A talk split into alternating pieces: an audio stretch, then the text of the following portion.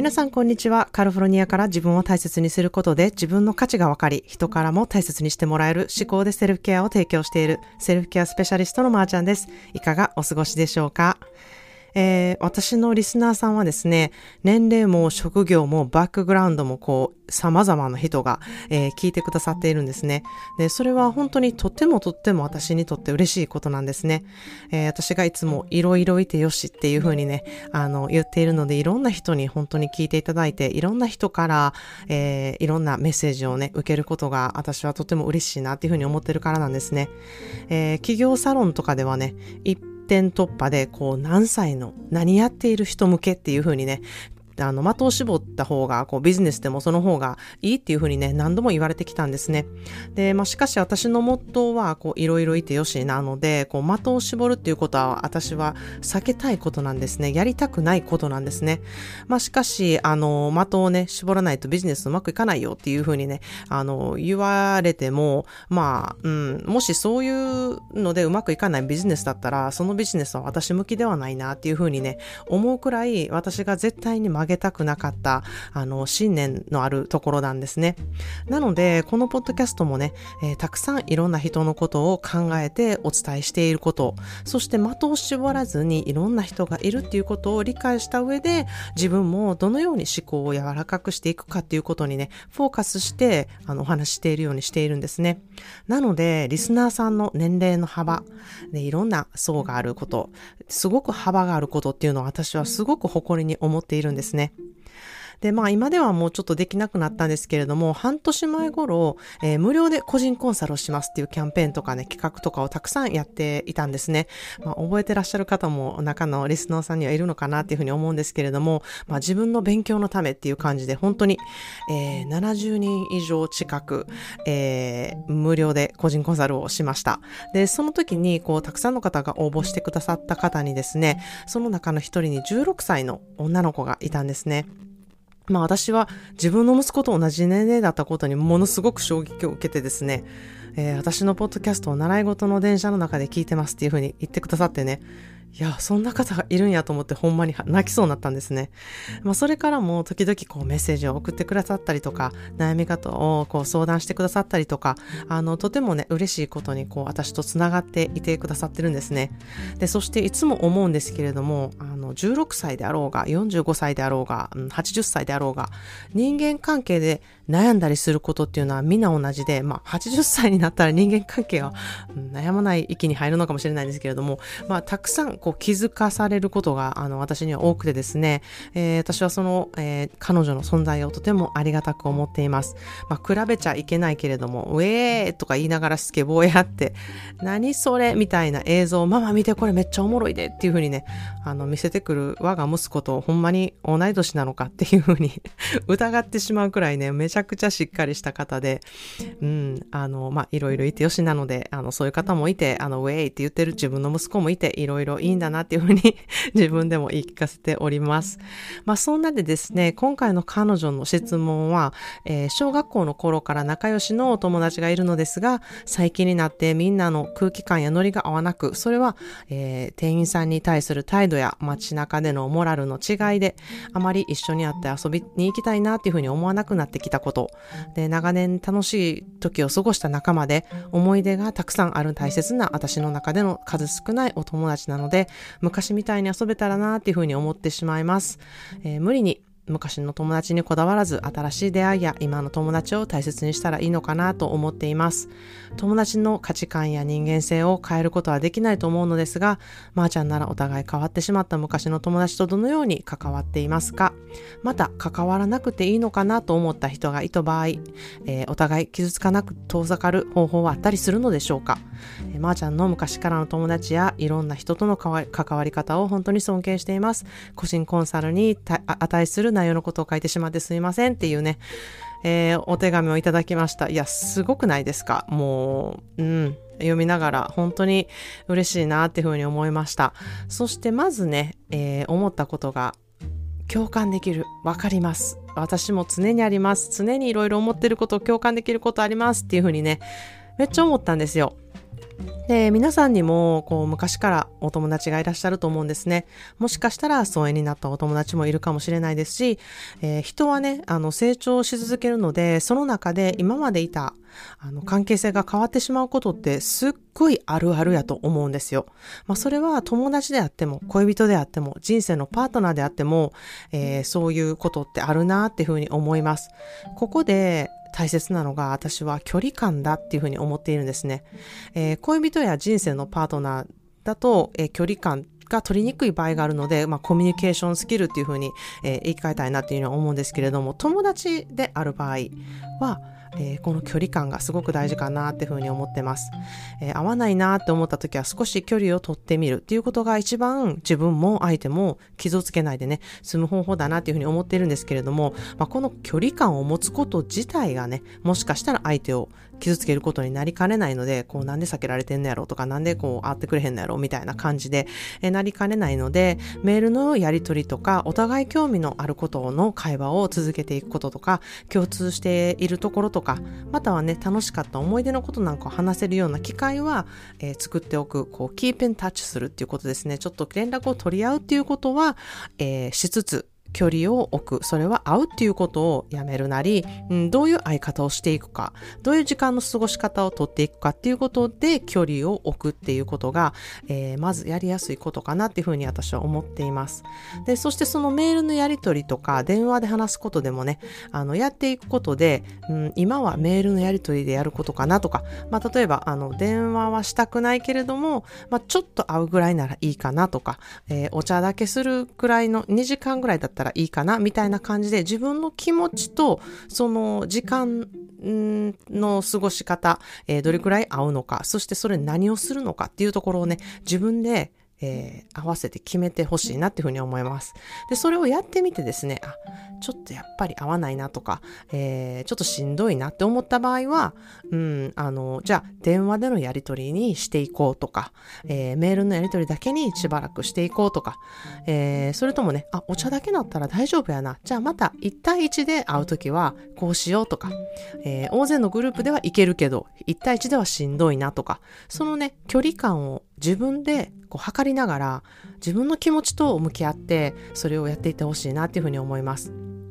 えー、私も長年の友達があのいます。で、それぞれね、毎日会ってた時期もあれば、数年会わなかった時期もあって、それは距離的にこう会えなかったこともあったりもあのするんですけれども、お互い自分のことでいっぱいいっぱいで会う努力をしていなかった時期もありますし、えー、まあ、連絡は取り合う中ではあったんですけれども、えー、それをだけをね、あのしているだけですね、あの波長がパッて会った時に、じゃあ会おうとか、えー、じゃあこれ一緒にしようとか、そういうことがね、こう重なって、またそこでぐっと距離感が短くなったり、そういうことをこう繰り返ししていくとですね、お互いの距離感を持ちながら離れたり、会う時はしっかり会うっていうね、エネルギーの使い方がすごく上手になっていくなっていうふうに私は思っています。えこれはね、本当に人それぞれやり方が違うし、えー、相手によっても違ってくるので、そのバランスを、えー、皆さんそれぞれ見てやっていくのがコツだなっていうふうに思っています。私のやり方が、えー、その皆さんのお友達のやり方と合うっていうふうには、あの、ないからなんですね。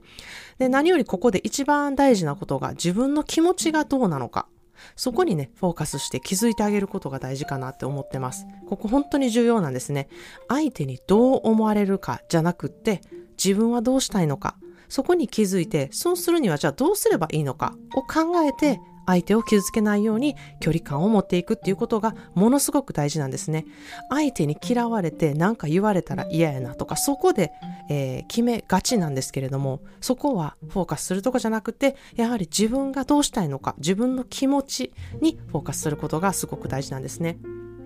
で、またはですね、自分がむちゃくちゃ結婚したいなとか子供が欲しいなって思っててもできていない場合、こう周りの結婚していたり、子供がね、いる友達と会うことがしんどいなって思うこともあると思うんですね。または友達の環境がものすごい羨ましい環境で自分と比べてしまってその人が羨ましいから会いたくないなって思ったり、または仕事でね、こう成功している友達と一緒にいることがなんか辛いなって思う時もあると思うんですよね。本当は心から喜んであげたいけれども、それができない自分にまた嫌気をさすっていうそのループにね、ハマってしまう方もすごくあるあるだと思います。まあ、そんな時はこう自分を責めずにね、今は余裕がないんだろうなとか、距離を置いてあげようとか、えー、自分にとって気分のいいことは何か、誰といたら今気分がいいのか、何をしたら自分のコップの水を貯めることができるのか、自分にフォーカスをすることがやはり先なんですね。自分のコップの水を貯めることが先なんです。それがセルフケアです。これをすればですね、本当に心から頑張らなくても本当に友達の幸せを喜んであげれるし、友達の成功もお祝いしてあげたいっていうふうに思えるようになるんです。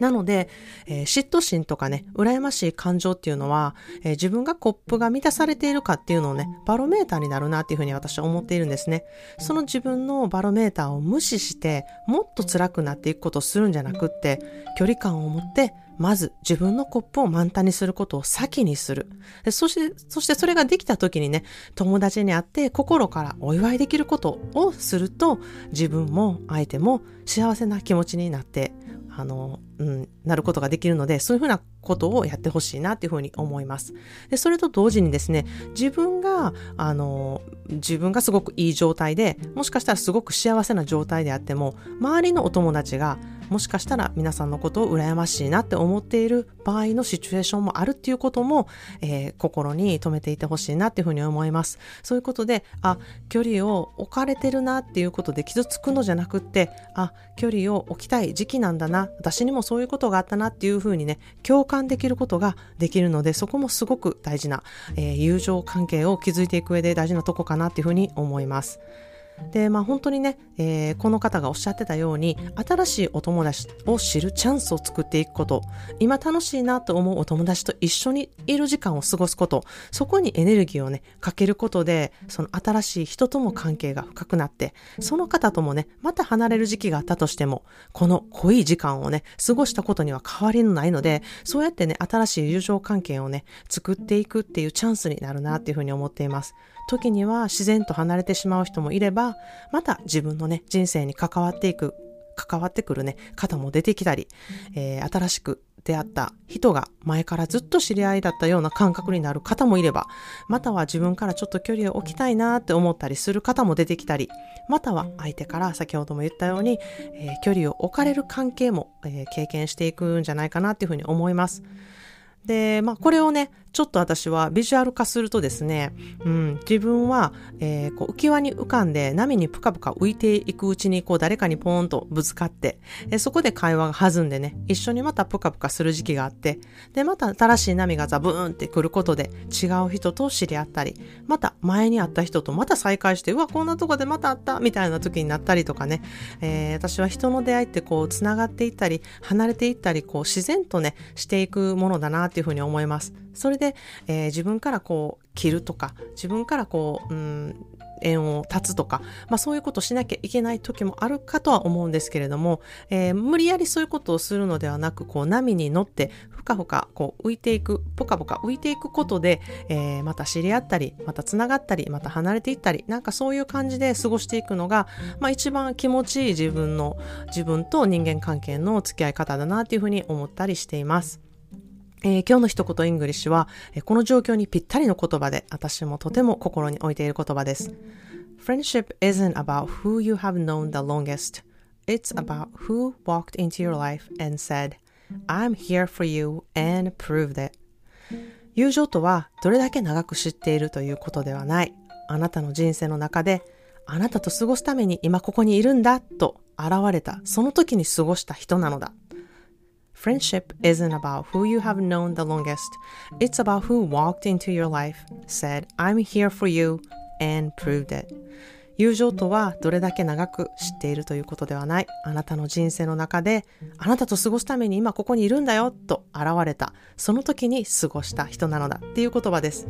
えー、私もインスタグラムとかでも何十年も知り合いですとか言ってね、お友達を紹介していることが多々あると思うんですけれども、えー、そこでね、いつも説明不足やなって思いながらこう投稿するんですね。それは長さを強調したいわけではないんですよ。いろいろお互いあって、その距離感をお互いリスペクトして、それでもこうやってね、また知り合ってお互いの人生に関わり続けている、そういう付き合い方を長年してきた友達ですよっていう意味でね、えー、まあ、ものすごく嬉しいことで、そういう付き合いをあのしながら何十年も知り合いですという言い方をね、えー、うん、その何年も知り合いですっていうところの 中にね、あの、深い意味合いを入れて書いているんですけれども、全然それ伝わってないやんっていうところなんで、あの、ここでちょっと、うん、説明したいなっていうふうに思ってます。えー、長年ね、知り合っているけれども、あまり深い友達でない方ももちろんいます。一定の距離感の友達もいますし、ずっとずっと深い関係でずっと付き合っている友達もいます。そんな友達がある中で、こう、今っていうことをね、一緒に感じ取れる、この瞬間のね、友情を高めたり、励まし合ったりする友情を私はすごい大切にしたいなっていうふうに思っています。えー、セルフケアのね、講座もこの3ヶ月っていう時間と環境の中でみっちり築いていく関係性を私はすごく嬉しく思っているんですね。どこにもない、ここだけの環境、ここだけしかこう知り合えない人間関係の深さ、えー、言葉ではね、ちょっと説明しにくい体験した人しかわからないんですけれども、ここでの関係性っていうのは本当に一生もののね、人間関係だなっていうふうに思っていて、それをね、経験できることが、うん、すごく、あの、心の肥やしになっているなっていうふうに私自身思っています。そして受講者さんもみんなそれを、えー、感じていただけてるっていうふうに実感しています。そんな付き合い方、距離感も知ることができます。ということで、今日は変わっていく人間関係の中での付き合い方についてお話ししてみました、えー、ご相談してくださったリスナーさん、本当にありがとうございました。年齢に関係なくですね、これからの人間関係に活かしていけることが、えー、今日のエピソードで何かヒントになったらいいなというふうに思っています。えー、自分を大切にすることで人間関係の距離感も自分に優しく、相手にも優しく取れるようになるんですね。自分が成長していく上でどのように近い存在の家族とも距離をとっていけるのかセルフケアワークを3ヶ月間コミットし自己分析し自分の思考と向き合ってぜひそれをね実感して活かしていってほしいなっていうふうに思います。9月の4日に3ヶ月の思考でセルフケアの講座の説明会をします。概要欄からぜひチェックしてみてください。それでは皆さんもいろいろいてよしで素敵な一日をお過ごしください。Thank you so much for tuning into today's podcast. I hope you find something new to take away with. Let's get together. Together in the next episode. Have a wonderful self care day. Cheers to you and I.